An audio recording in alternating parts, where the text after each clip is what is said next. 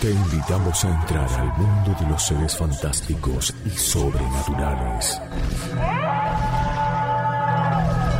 Las criaturas más asombrosas y los misterios irresueltos.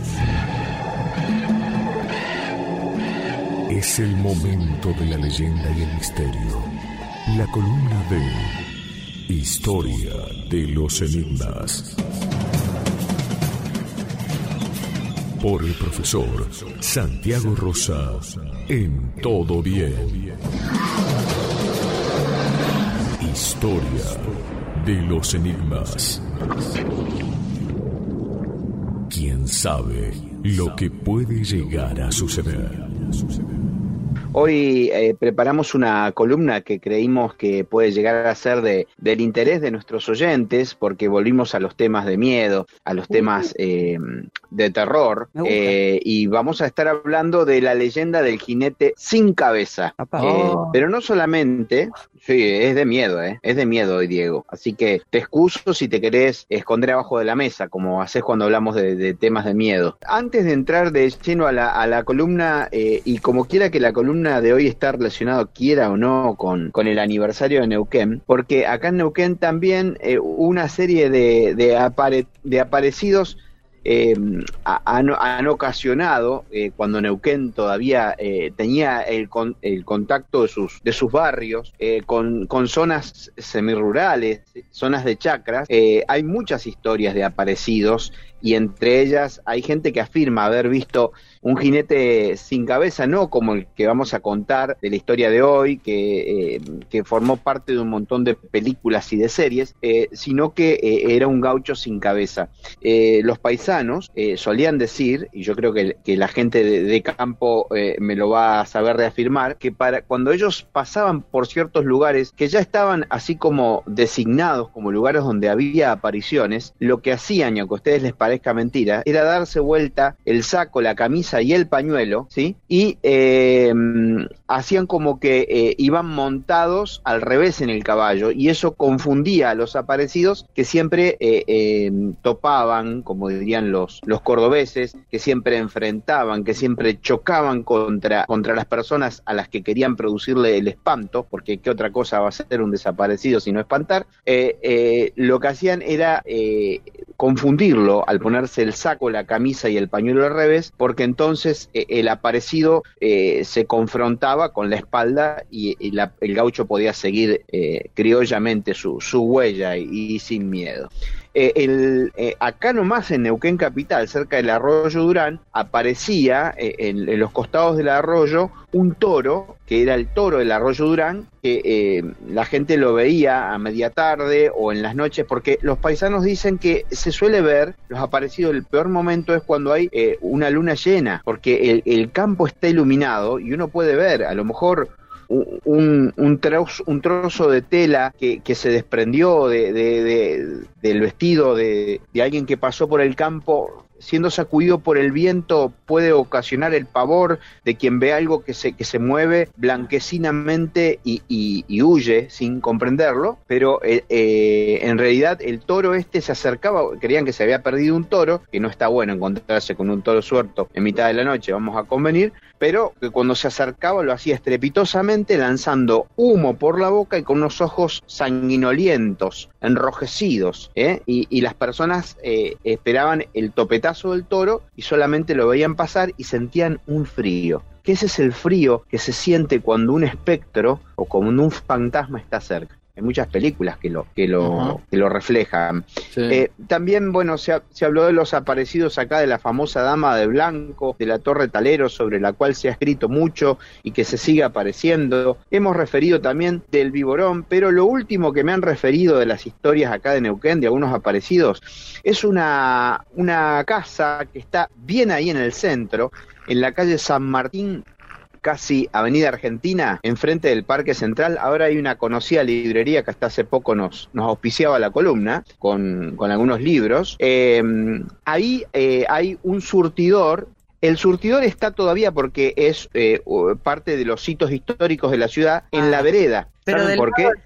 no, no, no, no, no. Ah, en la vereda enfrente. Eh, ahí está la famosa farmacia en, la esquina. ¿Se ubican? Sí, sí. En la misma cuadra ahora hay un montón de, bancos, pero donde yo digo está la librería y ahí está ese viejo surtidor porque por ahí, por ahí pasaba la ruta 22. Increíble, ¿no? Nunca lo noté. Bueno, voy a prestar atención ahora. Está buenísimo, Majo, porque hay un cartelito que dice que, bueno, por ahí pasaba la ex ruta 22 y eh, era un edificio que hizo construir un, tal eh, Antonio Gula. Pero lo que yo les quiero comentar, porque lo hablaba con, un oyente de Rosario, con Emma Taborelli, le decía, yo voy mucho a esa librería y saben que tiene, ustedes si ven la fotografía, que después se las voy a compartir, hay eh, dos ventanas en la parte de, de abajo, casi al nivel de la porque esa casa tiene un sótano. ¿Sabían eso? No. Y en el sótano de la librería, que yo he bajado varias veces, yo tengo una técnica, yo le pido a los fantasmas que no se me aparezcan, porque a mí me gusta que me cuenten historias de fantasmas, pero no las quiero ver. Eh, ahí aparecen, hay clientas que han dicho que han visto no una, sino varias mujeres, varias mujeres rondando por ahí, eh, espectrales, por supuesto, fantasmales. Es muy antigua, la casa es de, de 1936. ¿eh? Mm. bueno, péguense una vueltita para verla desde afuera. Desde la calle se ven los ventanales que dan hacia el sótano. En pleno centro de Neuquén hay fantasmas. Con todo esto ya generamos un poco el clima para entrar rápidamente, no voy a ahondar mucho, pero eh, en el tema del jinete sin cabeza, que hay una película conocida, nuestra especialista en series, Daisy Ross, seguramente vio películas o series que, que tengan que ver con el jinete sin cabeza. Muchas, soy fanática, te diría casi. Por ejemplo, si me das una manito con eso. Mira, tengo un montón para recomendar, pero vamos a, vamos a ir a tres clásicas y tres que han sido muy, eh, muy conocidas a nivel internacional. La primera de ellas es la famosa conocida como la leyenda de Sleeping Hollow y el señor Sapo. Y esto tiene que ver con las aventuras que hizo como un largometraje animado en 1949 Walt Disney. Fue uno de los primeros largometrajes animados que hacía la compañía y está en la lista de los clásicos considerado como una película paquete porque lo realizaron allá en la década del 40 como resultado de una difícil situación que atravesaron después de la, de la Segunda Guerra Mundial. Se estrenó el 5 de octubre de 1949 este largometraje que es un dibujito animado, se imaginarán, y eh, en España no se estrenó sino como un largometraje, sino que hicieron como unos cortos y que fue lanzado de manera independiente. La cuestión es que este principalmente, este dibujo animado que fue eh, en honor a Sleeping Hollow, logró ganar un Globo de Oro en la categoría de Mejor Fotografía en Color allá en 1950. De ahí se hizo muy conocido. Yo no sé si ustedes habrán tenido la oportunidad de verlo, pero si no,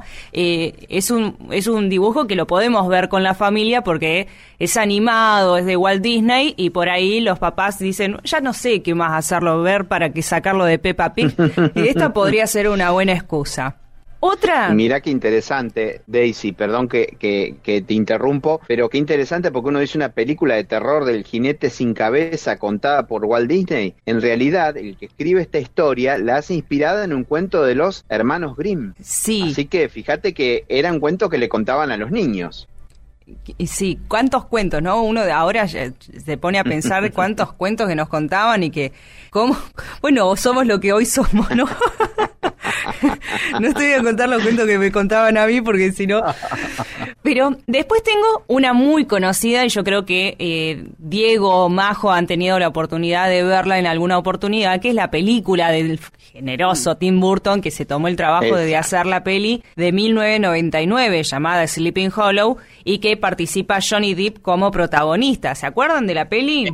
Esa sí la vi. No la vi, no la vi. Sí, sí, sí, sí, sí. Estaría no, tiene tanto miedo porque es muy Tim Burton, o sea, es más oscura, pero no tanto miedo.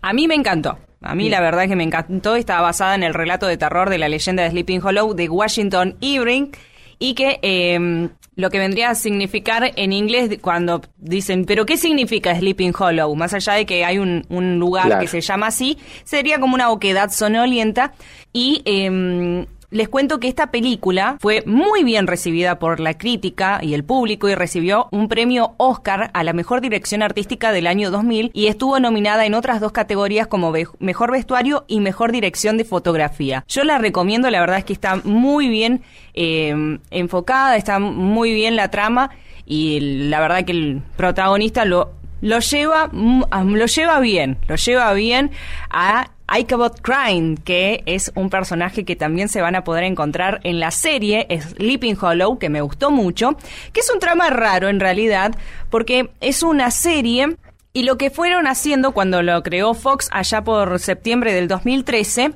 se basó también en el cuento de 1810, eh, de 1820, que es la leyenda de Sleeping Hollow de Washington Irving, que también eh, es en lo que la película de Tim Burton se enfocó, ¿sí? O tomó como referencia. Esta serie está buena porque trae un contexto más actual, más allá de lo que veíamos en la antigüedad como un lugar oscuro de Sleeping Hollow donde se cortaban cabezas.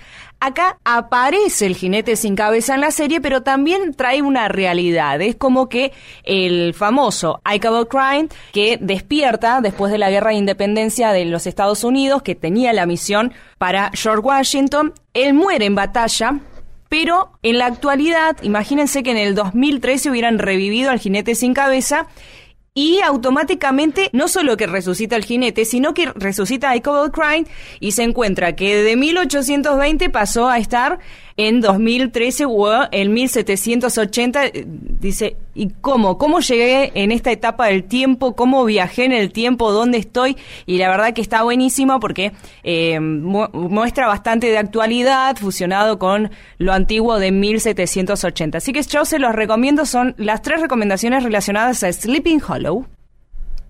Bueno, y Daisy, lo que vos decías, y en relación a, a Majo decía, uno ve una película de Tim Burton que es de terror y el miedo se hace eh, querible porque lo que hace es romantizar el terror. No obstante lo cual, ese, ese jinete sin cabeza a mí me dio mucho miedo y que remonta justamente a lo, a lo que decías, a un episodio de la independencia de los Estados Unidos, en 1776, cuando las fuerzas de, Washington se tienen que retirar, tienen que ir en retirada, eh, y avanzan, eh, los soldados británicos tenían eh, a su cargo mercenarios, cuando no, los británicos, se llamaban los jinetes de Hess. Esos mercenarios que, peleaban a, a, favor de, los británicos se llamaban los jinetes de Hess. Y en la primera refriega que tienen, que el, primer resultado, la primera batalla, le arrancan la cabeza de, de un cañonazo a uno de estos, en lo que estabas contando, Daisy. Y que aparece, por eso dice la oquedad temerosa de Sleepy Hollow, eh, lo entierran eh, en, un, en un cementerio que estaba junto a una iglesia holandesa, había una comunidad muy, muy importante de colonos holandeses, entierran allí el, el, cuerpo, pero no la cabeza. Y cuentan que la cabeza, toda destrozada, había sido enterrada bajo las raíces de un árbol. Entonces el jinete, como en la película, aparece desde la oquedad de un árbol, desde las raíces, desde el hueco de un árbol. Ahora lo, voy a recordar a, a cuando habla, dice, en el hueco de un pehuen hice mi ruca. ¿no? De esas, esas casas construidas en las oquedades de los árboles que son muy comunes a muchas culturas porque eh, construir una casa en la oquedad de un árbol significaba justamente que la extensión del árbol, que era un camino hacia el interior de la tierra, eh, era el que permitía eh, conectarse con el inframundo. Bueno, esta leyenda tan bonita que, que, que, nos has contado también un poco la repercusión que tuvo en series y en películas, Daisy, em, está presente, si bien la tomó Washington Irving de los hermanos Grimm, em, eh, está presente en todo el mundo. Los mexicanos tienen su propio jinete sin cabeza, que es una historia de amores y apasionados, y nosotros tenemos en Mendoza al futre. Los mendocinos, ahora les estoy hablando a ellos, eh, y a todos los que les gustan las leyendas. En Mendoza, cuando se estaba construyendo el ferrocarril, eh, había un, eh, un, capataz de apellido Foster, dicen algunos, de ahí se, derivó el, el, futre, que les iba a pagar a los peones y una, una, una partida de bandidos lo mató y lo decapitó. Eh, entonces los obreros no pudieron cobrar. Entonces dice que era tan, tan consecuente con su lucha que eh, decidió ir en busca a un muerto de todos aquellos que cometan injusticia. Entonces, cuando alguien comete una injusticia, aparece el futre que es un jinete que no tiene cabeza, pero en la mayor parte, y esto es, esto es porque te, hiela la sangre escucharlo, todas las historias folclóricas sobre los jinetes desaparecidos llevan la cabeza del muerto ¿eh? Diego, salí de abajo de la mesa porque te vi. No te escondas, por favor. Sé que estás tembloroso. Hace rato que estoy abajo de la mesa, Santiago, pero estoy escuchando. No, no, no, no, pero tenés que hacer fuerza, tripas, corazón, porque el jinete se aparece entre la penumbra de la noche, en medio de los bosques, con la cabeza al costado de la cintura, su, su cabeza decapitada y con los ojos encendidos en sangre y echando espumarajos por la boca, pidiendo venganza por aquellos que mataron a aquel capataz al futre. Finalmente, les quiero contar que todas estas leyendas de la decapitación son muy interesantes analizarlas a la luz de la psicología eh, y hay una sabiduría antigua muy grande en lo que es la decapitación porque se creía que eh, eh, se sacaba la racionalidad, se sacaba todo lo egoico y que eh, algo que parece tan terrible como ser decapitado era eh, en realidad un nuevo renacer. Los aztecas representaban a los, a los eh, decapitados con cuya cabeza surgían siete cabezas de serpiente y uno cree que es el nuevo hombre que surge, las siete serpientes de las cuales hablaban los indostanes, pero eso es un tema más profundo que no nos vamos a referir hoy. La mazorca finalmente fue aquellas huestes del el restaurador, don Juan Manuel de Rosas, que tenía una S más que mi nombre, no tengo nada que ver con Rosas, eh, pasaban decapitando a los enemigos y la costumbre era, y esto está en las páginas de la historia, recomiendo la lectura del libro sobre héroes y tumbas de Ernesto Sábato, lo que hacía la mazorca era no solamente cortarle la cabeza a sus enemigos, sino esas mismas cabezas revolearlas, lanzarlas al interior de las viviendas para asustar eh, a aquellos enemigos. Así que bueno, otro día hablaremos también de la mazorca y espero que les haya gustado como siempre eh, la columna eh, que hoy quedó descabezada. LU5 Podcast. Todo bien.